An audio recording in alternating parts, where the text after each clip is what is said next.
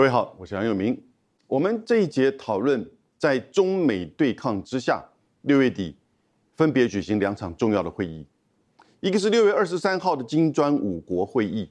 一个是六月二十六号的 G7 七大工业国家会议。这本来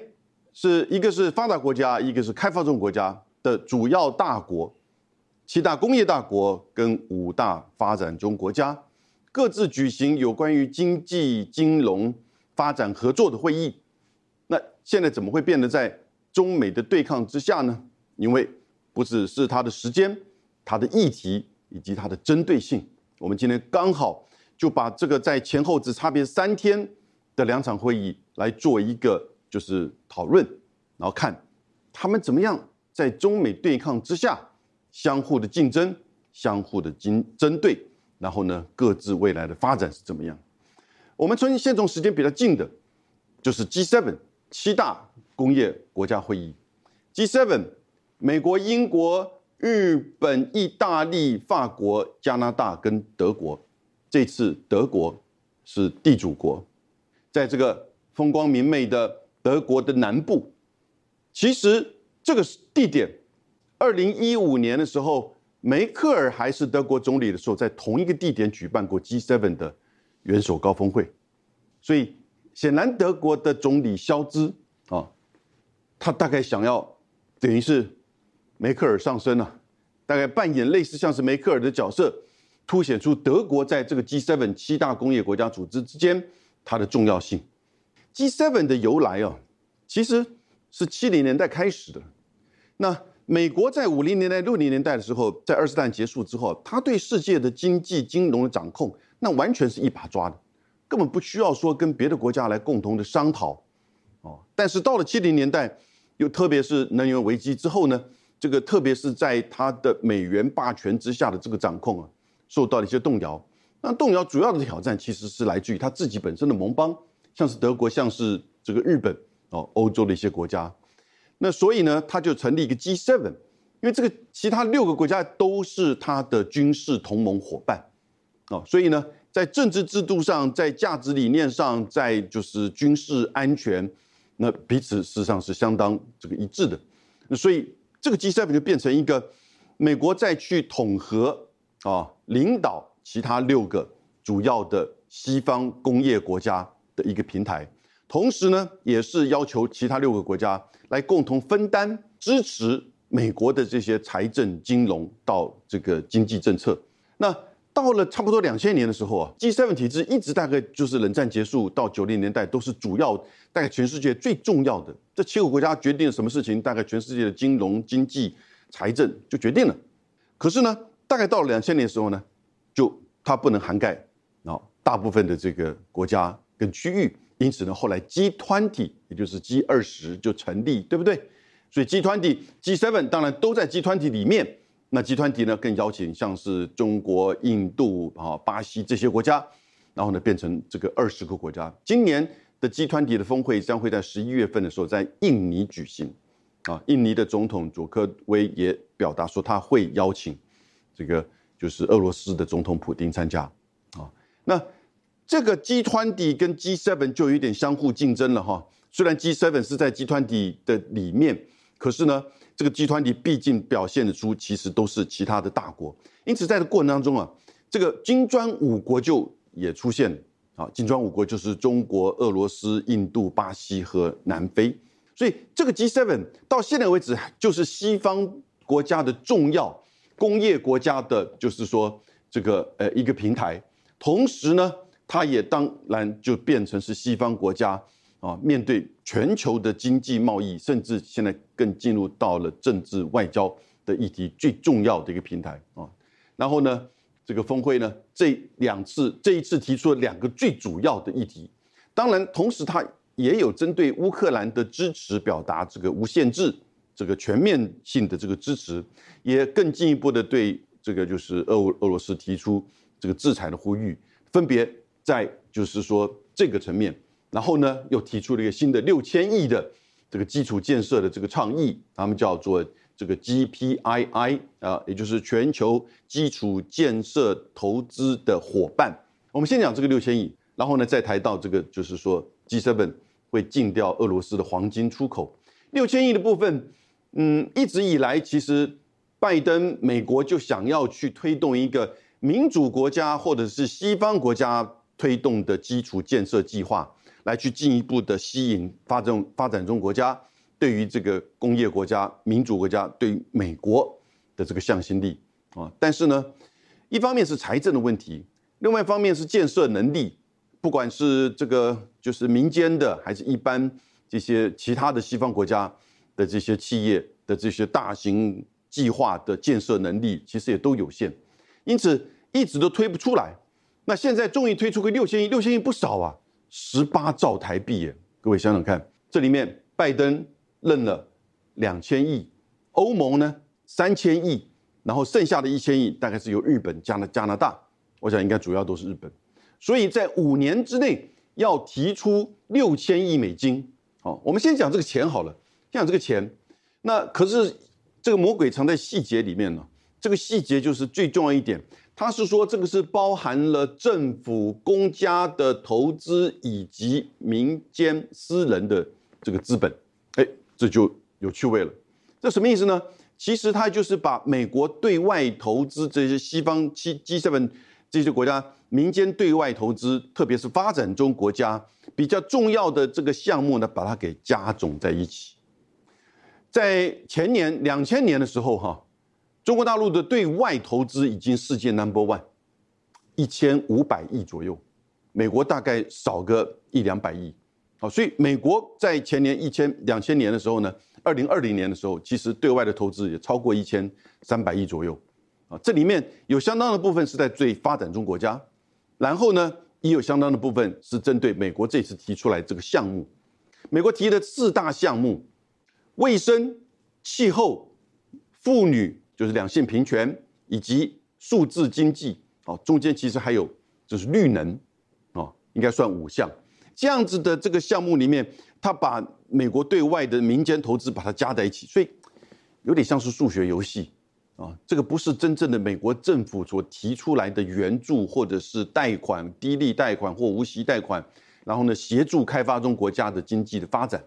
虽然其实这个工业国家过去几十年来，从冷战到现在，每年都有提供叫做 ODA，就是开发援助的这种，除了援助之外，有低利的贷款。啊，它可能透过 IMF，可能透过 World Bank，也可能透过一些不同的地区的发展银行，像亚洲发展银行。那是由日本所主导的，然后呢，这个有针对有一些国家特别的这种援助，大概国际上的要求就是他们自己也承诺，希望能够达到他们 GDP 的百分之零点七。美国国家如果能够达到 GDP 百分之零点七来去帮助开发中国家，那是不小的数字。但是这 G7 的国家平均现在大概加起来只有百分之零点三二，所以连他们自己当初承诺的一半都不到。北约、北欧国家对这个开发中国家的开发援助啊是非常多的，啊，是超过百分之零点七啊。但是呢，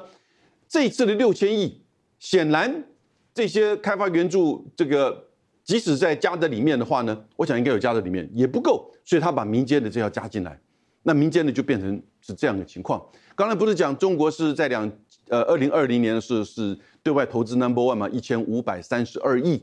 可是实际上，如果整个加总，就是说全世界各国的对外投资加总到二零二零年，美国还是第一，将近八兆美元，啊，然后呢，呃，荷兰大概有将近三兆美元，而中国已经达到了二点五八兆美元，啊，到了二零二零年就对外的投资 FDI，啊，不是只在股市汇市的，啊，单纯的就是对外的这个投资，那这样子。这个，所以第一个各位了解，这又是一个数学游戏他把民间的这个投资把它给加在这里面。那第二个，我刚才也提到，就是这些项目其实又不是真的，呃，一些发展中国家当然需要，可是不是应急眼前有能够帮助他们经济发展的项目，他们可能真的就是需要路、需要桥、需要这个，就是说交通、大众运输以及港口，你才能够。有路才能够赚钱，才能做生意，才能让地方农村跟乡这个城镇连接在一起，拓展他们的工这个工作就业的机会、教育的这个机会，以及呢对外的贸易的连接，哦，而且这样子的一个基础建设还包含就是说像是网络、五 G 啊，现在这些数位的基础建设，这都涵盖这里面。这是中国的一带一路在做的。可是美国这一次呢，分别针对的是气候、妇女，然后呢绿能啊，以及就是这个呃数字经济这些层面。他拜登就特别举在安哥拉的二十亿美金的太阳能电厂的这个呃电板的这个计划，哦，我就想安哥拉需要太阳能发电吗？是不是？哦，所以这就是出现。这个六千亿，我的简单的观点是，目前因为细比细节并不清楚，但我觉得就是把民间的这个统计加在一起，然后还是针对美国跟 G7 自己本身的产业利益、投资所在的这个项目啊，以及这个数字的加总，那是不是真能够提出六千亿？这当然是将来的问题哈。所以我觉得这是一个我们未来要看。呃，G7 啊，不是一直在唱衰它，而是它真的他自己本身没有真的很真诚的提出一个对开发中国家的一个开发协助计划啊。几十年来，这些工业化国家、这些这个 G7 的国家都没有做。而各位，如果我们历史再放长一点，过去一百年前、两百年前，这些 G7 的国家对开发中国家的殖民。对不对？帝国主义跟战争，啊，那是多么的深刻啊，对不对？所以这个就是这次的 G7 的六千亿，说了要抗衡中国的一带一路。至于在俄罗斯的黄金部分，我又担心它又像是这个当初针对俄罗斯的油跟气的禁止，结果到达到自己的能源啊、通膨的各方面的问题。因为到最后很简单嘛，被禁止之后。是买家比较有利还是卖家比较有利？对，油跟气我不出口就是了嘛，它不会减少在那边。但是你能不用吗？德国不能呢，法国不能呢，连美国现在都不能。平均美国如果在加州跟纽约州，我们如果换算成公升的话，现在美国跟加州一公升大概是将近五十五块台币啊，因为他们一加仑以将近是七块美元的这样子的。这个油钱，所以现在又针对俄罗斯的黄金，黄金它是第二大出口国，第一大是中国。但黄金不是只是这个卖来挂在身上当项链，它主要还是在科技类，哦，科技的制造这相关都是需要这些贵金属。过去的俄罗斯的黄金蛮高的比例是透过在伦敦的黄金交易市场，所以他大概以为说这个可以把这个给禁掉，他就卖不出去了。我个人觉得这又是一个哦，就是赶快找到一个项目能够。呈现出对俄罗斯还是愿意表达禁这个这个制裁的这个态度，可是是不是又会倒回来，造成黄金价格的高涨，而使得呃西方的科技产业在进口黄金上面受到更大的压力，而科技产业就必须第一个会有供应链的问题。还记不记得之前晶片少晶片的时候，这个车子都停在那边不能发动，然后现在少黄金会不会造成它供应链的问题，以及那个价格会不会又飙涨？又是一个可能间接、直接会造成现在全世界通膨的一个始作俑者之一了，哦，会不会这个样子？之前的油跟气不就是如此吗？对不对？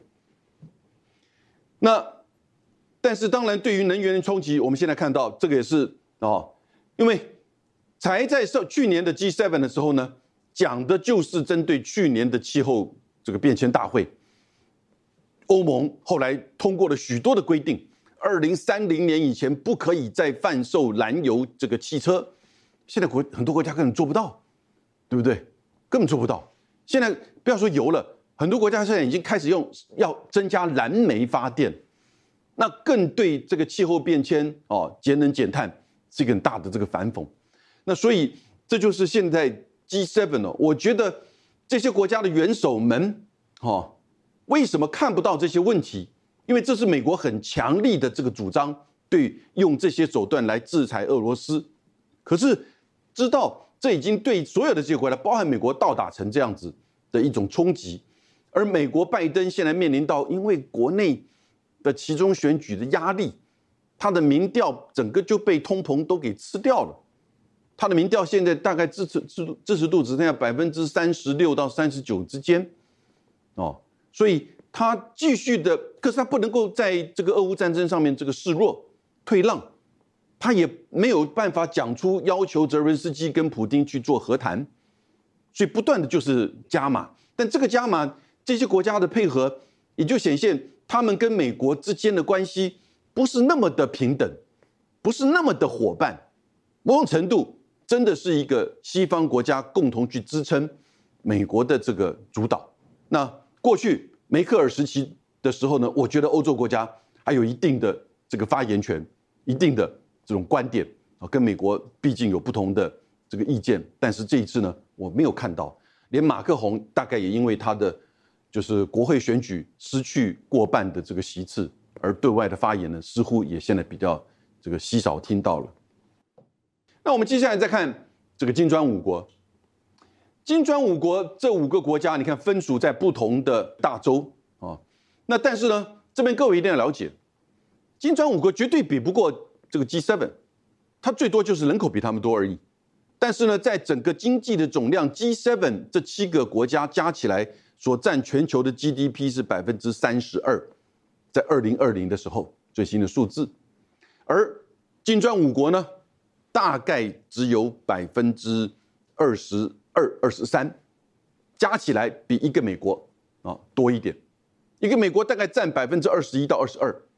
中国大陆大概占百分之十七啊到十八，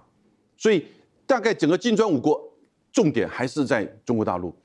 俄罗斯的这个人这个 GDP 也不过一点五兆美元，所以其他像是巴西、这个南非。那印度当然是一个主要，超过这个三兆啊，可是呢，加起来并没有这样子的一个就是能量，而金砖五国的凝聚力当然跟 G7 就差太多了。每一个国家当然都有各自的盘算，唯一就是说，在俄乌战争之后呢，中国跟俄罗斯的关系更加的密切，在这个经贸上，在能源上，以及也在战略合作上，我们在这几个月都看到蛮明显的。所以大概是中俄之间的更进一步的整合，可是其他三个国家哦的这个角色呢，却不如像是中俄之间的这个角色。类似的情况，我们在 G 7也看到，但是呢，它的内部的凝聚力呢，当然是远不如就是 G 7的，这是大家必须要先了解的。这一次当然是用视讯会议，是中国主办哦，这是在这个北京方面的这个主场。那我们先看看，那他们这个金砖五国会议刚好也在六月二十三号。呃，G7 举办的前三天啊，他提出了一些什么样的呼吁跟主张呢？第一个，他呼吁啊，俄乌进行对话。哎，我觉得这蛮重要的讯息，虽然有一点讽刺，普京就在里面嘛，对不对？但是就表示说，俄罗斯普京现在跟乌克兰进行对话哈，或者是谈判，这个态度是开放的。这个当然也是因为最近的俄乌战争，乌东乌南这个战线现在对俄罗斯极为有利。大概他的第二阶段的目标就是两个共和国加上部分的乌东跟乌南这个区域呢，都已经能够达成就是战地的这个固守。那现在这个战线的，就是说是不是会再扩大，这就是下一个阶段的问题。会不会有下一个阶段，我们也不知道。不过他最近也开始在对哈尔科夫以及这个敖德萨这边啊，采取了一些这个军事的动作。但是呢，对乌克兰这边也并不表示没有希望。因为美国跟西方的这个军事装备也开始都到位了，最近美国提供的这个海马式的火箭炮也达成了一些效果，不过关键是量太少，而且呢太分歧，不同国家的这个武器，你看他们能够整合在一起去打一场胜战吗？所以这个泽连斯基说乌克兰会反攻的这个时间点呢，一直都在往后推。现在呢，虽然还是说他会收复失土，可是实际上我看乌克兰。要能够守住战线，都是一件不容易的事情，因为来自于北约、来自于欧盟的支持，哈，虽然说话是说的漂亮，但实际的这个效能还是这个资源还是有限，或者是过慢。那因为这些国家都已经开始有一点自顾不暇了，哈，所以这会不会是一个讯息？将来在这个金砖五国或其他的国家，比如说土耳其，是不是能够回复到三月二十九号？就是两国俄俄乌两国在土耳其的这个谈判，以那个为基础再往前走，或者是把它恢复。然后呢，中国是不是在这里面能够有一定的角色？哎，我觉得这个都是可以观察的哈，因为在这一次的金砖五国就这个中国做主办国的主导之下，呼吁俄乌之间进行对话，这蛮重要的一个讯息的。那比较有趣味是，我们进一步再看这个金砖五国它的内部的讨论的议题。那中国的商务部的这个副部长叫王受文，他就在一个金砖五国峰会之后有一个就是论坛，他在论坛当中，在这个视讯论坛就提出来，五国之间彼此要签署自由贸易协定。哎，你看中国已经签署了跟东协的，还有 RCEP，对不对？那是这十五个国家的。中国现在提出申请要加入 CPTPP，那现在。自由贸易协定跟这五个国家，那是关键，当然就是俄罗斯喽，还有印度喽，对不对？因为印度没有参加 RCEP，哎，这个对印度会不会有吸引力？好，也就是说，印度的这个经济跟中国反而去跳过东协跟日韩，直接在金砖五国的架构之下形成一个 FTA 自由贸易协定，有没有这个可能？啊？眼前的许多印印度的这个观察家认为这个可能度不高，那但是呢问题都比较是在政治面，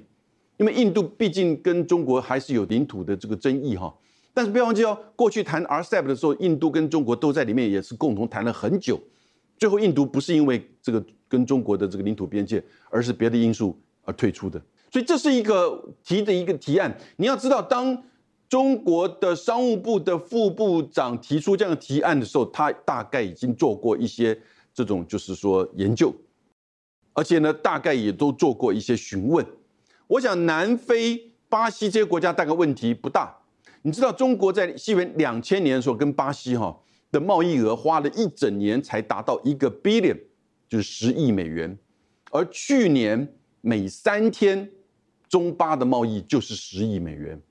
因为去年这个中巴的贸易已经达到了超过一千一百亿这个美元，而一千一百亿美元对中国的贸易而言算不算是名列前茅的？那当然，普京这边就说了，哎，这有趣味喽。普京当然从他自己的角度，他现在俄乌战争啊，就受到这个西方的这种制裁，油跟气跟金融啊，现在才加上黄金。他说：“我们是不是应该组织一个另类的、另外一种这个国际交易体系，以金砖国为基础，创造出另外一种国际准备的货币，降低对美元跟欧元的依赖？”哎，这是一个可能在特别是中国大陆跟一些开发中国家哈，现在可能觉得还蛮重要的。看到俄乌战争当中，美国会用经济金融制裁来针对别的国家，那这样的制裁，而且。这个是非常全面性的，所以呢，大家就会对于这个美元啊的持有啊，以及这个国际货币跟交易体系呢，就会有一些质疑。不过短期内当然不可能去这个颠覆或者是改变啊。我讲的短期大概可能十年甚至二十年。因此这个时候，从俄罗斯的角度，然后中国当然也看到这个，就是说未来的吸引力跟准备的必要。所以这个就是比较稍微中长期，但是呢也值得观察的一个事件。他们分别举行不同的哈这个领导人会议、工商论坛，还有一个呢叫做这个新兴市场与开发中国家的对话 （EMDCD）。EM Emerging Market 就是新兴市场，D Developing Country。哦，开发中国家的这个对话，那这个对话呢，各位你就看到，这个是涵盖了绝大部分的的开发中国家的重要国家，或者是像这些东协、APEC、哈非洲联盟、阿盟，然后呢各个上合组织集团体的这个轮值主席国，然后呢太平洋岛国，也最近非常热门的太平洋岛国论坛，那这些国家也透过。就是说，这个 EMDCD，也就是新兴市场与开发中国家的对话论坛呢，参与到这个里面。所以你看到，没有一个工业国家，没有一个西方国家，还有一点各位注意到，没有一个制裁俄罗斯的国家，在这里面，没有一个是制裁俄罗斯的，在这一次俄乌战争当中的国家，东协也只有新加坡去提出制裁，对不对？所以整个非洲、整个拉美没有国家制裁这个俄罗斯，形成的就是什么呢？慢慢的，各位，我们今天拿这个在做这个结论。哦，在之前我们提到，哎，金砖五国会不会扩大？会不会变成另外一个就是七国集团？我在想，这个应应该不是指七，哦，不过它大概指的就是 G7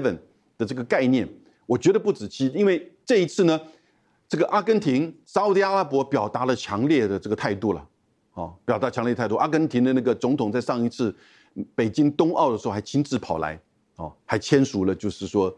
这个“一带一路”的协议。印尼跟奈及利亚分别代表的是东南亚跟非洲的这两大国，对不对？所以至少这四个国家。有人还提到像是这个墨西哥、伊朗、埃及，我觉得那那就真的非常多了哈。所以它会不会扩大？怎么扩大？就看下一次变成叫做金砖 Plus。的这样会议，不过我再一次强调，他们之间的同质性、跟紧密度、跟凝聚力，哈，跟这个 G7 真的是这个不一样的啊，真的是不一样的。因此，整个就是 G7 跟这个金砖五国在中美对抗之下，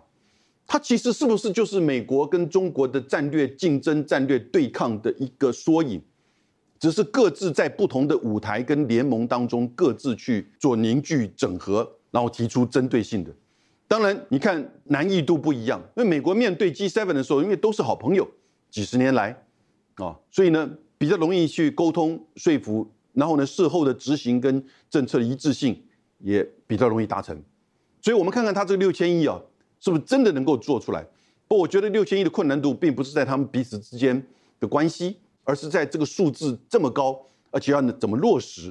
但是呢，这个金砖五国的中国的领导这个角度呢？啊，现在我觉得比以前是要强化了。一方面，当然你看到中国在这个开发中国家的这个主要的影响力；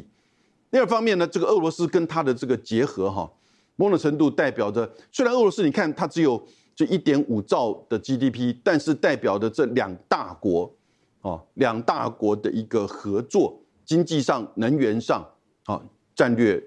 这个军事合作上，所以别的国家的吸引力还是这个存在，而他们这两个大国的主导。会不会也再加上其他呃也愿意参与到里面的，说像是巴西或者是南非，呃或者是这个印尼，而使得中国在未来在这个金砖五国或者金砖 Plus 更多国家参与里面，它的角色更为重要啊？我觉得这个已经慢慢几乎变成一个中国美国战略对抗或者是叫做经济对抗的平台。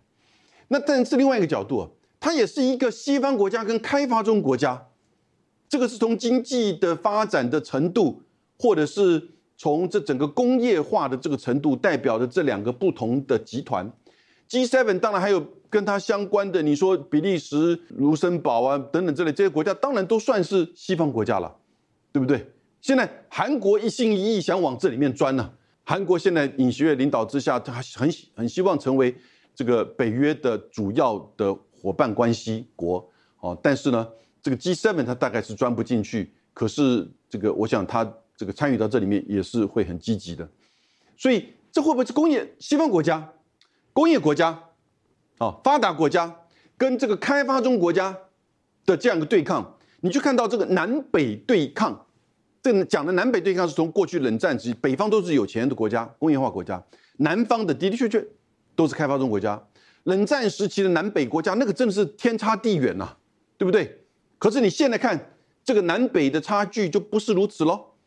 开发中国家也有像中国、像呃印度、巴西这样子在经济的能能量上这么大的，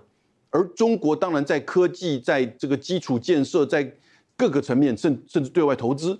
现在都要跟美国去竞争的。所以呢，这就变成一个很明显的在经济跟这个南北的差异上啊，形成对立的这个国家。那这样子，这个在这个层面呢，对于中国在这个里面的领导的角色是比较有帮助的，因为开发中国家比较有共同的话题经验啊，而面对工业国家长久以来的这个态度跟疏离感，虽然其实也许他们的小孩都在西方国家念书，但念完书回来就继续领导开发中国家对抗西方国家。那最后一点，我觉得就是美国所主导的自由国际秩序。这是美国说的，这是一个自由国际秩序，跟中国、俄罗斯这些金砖五国所主导的主权平等的联合国秩序，哎，这就两个秩序的在相抗衡。那但是呢，这个就比较牵扯到，就是整个从美国为主导的工业西方国家所建构的自由国际秩序，就是拜登所讲的以规则为准的秩序。然后呢，跟由中国所主导的现在中俄合作跟开发中国家跟金砖五国结合，发现到长久以来面对西方的帝国主义、殖民主义，从过去的军事政治的殖民主义，到现在经济财政的殖民政策，这是特别是拉丁美洲国家的依赖理论所强力批判的。现在合不合适适用，那见仁见智。可是呢？也的的确确，这些国家一直都没有翻身，或者是这个真正像是比如说亚洲四小龙，或者是像现在东协国家这样发展的机会。可是他们现在看到了，看到了中国的主导跟东协国家的这个发展，所以会不会一个新的模式就会出现？而这个新的模式呢，也刚好伴随这个中美两个对抗，形成各自的不同的俱乐部，以及这个对抗的主轴。我们今天为各位介绍到这边，谢谢大家。